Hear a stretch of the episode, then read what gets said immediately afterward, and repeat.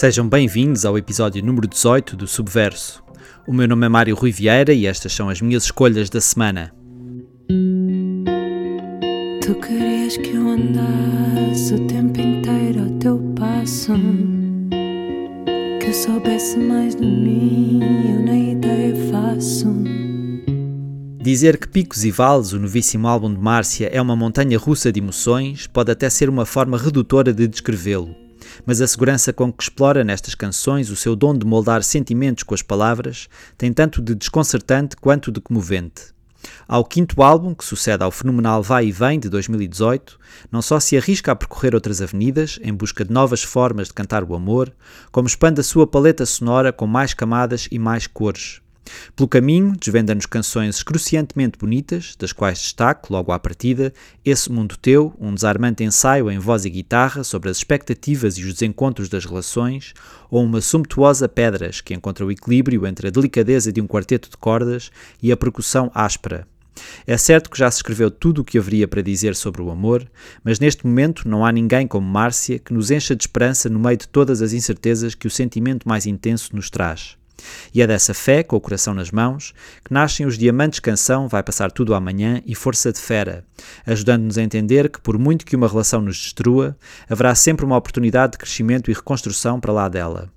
Picos e Vales é, acima de tudo, um exercício desassombradamente pessoal sobre as inconsistências da vida, e é também outro belíssimo álbum de uma das compositoras e escritoras de canções mais preciosas que Portugal tem. Ler o livro depois de ver o filme não é propriamente comum para mim, mas foi isso que aconteceu com Sinais de Fogo, obra que se acredita ser autobiográfica do escritor e poeta Jorge de Sena, publicada póstumamente em 1979 e adaptada ao cinema por Luís Felipe Rocha em 1995.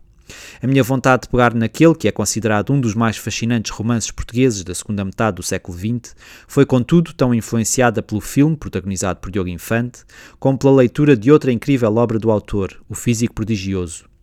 Contextualizada nos primeiros anos do salazarismo e tendo como pano de fundo o início da Guerra Civil Espanhola, Sinais de Fogo retrata, de forma absolutamente apaixonante, a viragem da adolescência para a idade adulta de Jorge,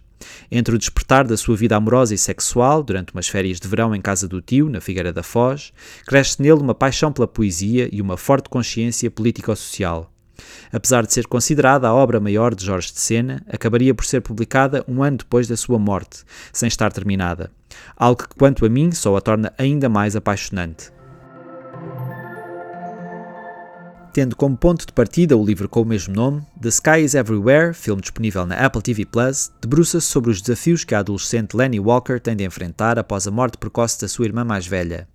Filmado com uma sensibilidade comovente por Josephine Decker, realizadora do documentário By the Way de 2008 e do filme Shirley de 2020, The Sky is Everywhere destaca-se pela forma crua como aborda a questão do luto e como explora o dilema moral de uma jovem dividida entre o ex-namorado da irmã e um popular colega de escola que com ela partilha a paixão pela música. Grace Kaufman surge segura no papel de protagonista, mas sempre que Cherry Jones, que encarna a avó pouco convencional de Lenny, entra em cena, não há olhos para mais ninguém. Pode não ser o melhor filme sobre as dores de crescimento, na comparação com No Ritmo do Coração sai facilmente a perder, mas o facto de nunca cair na pieguice transforma-o numa agradável surpresa. Criar um spin-off de uma série de animação tão genial quanto Big Mouth era um grande risco. E depois de ter assistido à primeira temporada de Recursos Humanos na Netflix, não sei ainda dizer se o risco compensou. O trabalho de voz de Nick Kroll enquanto Maury e de Maya Rudolph enquanto Connie, dois monstros das hormonas que em Big Mouth ajudam ao despertar sexual de uma série de pré-adolescentes, continua a roubar o protagonismo aqui, fazendo com que os atores escolhidos como protagonistas de recursos humanos não se consigam destacar verdadeiramente. Ainda assim, é admirável a forma como as novas personagens mantêm viva aquela abordagem politicamente incorreta que me atraiu inicialmente e que tem tanto de profundo como de profundamente vergonhoso. Além da depravação dos monstros hormonais, ficamos a conhecer melhor o que norteia as ações do feiticeiro da vergonha, do pedregulho da lógica dos insetos do amor, dos mosquitos da ansiedade, dos gremlins da ambição e, claro, da maravilhosa gata da depressão, magistralmente vocalizada por Maria Bamford, que já tinha mostrado os seus dotes de comediante em Arrested Development, Lady Dynamite ou BoJack Horseman. Hey, hey, Banzelo. Hey,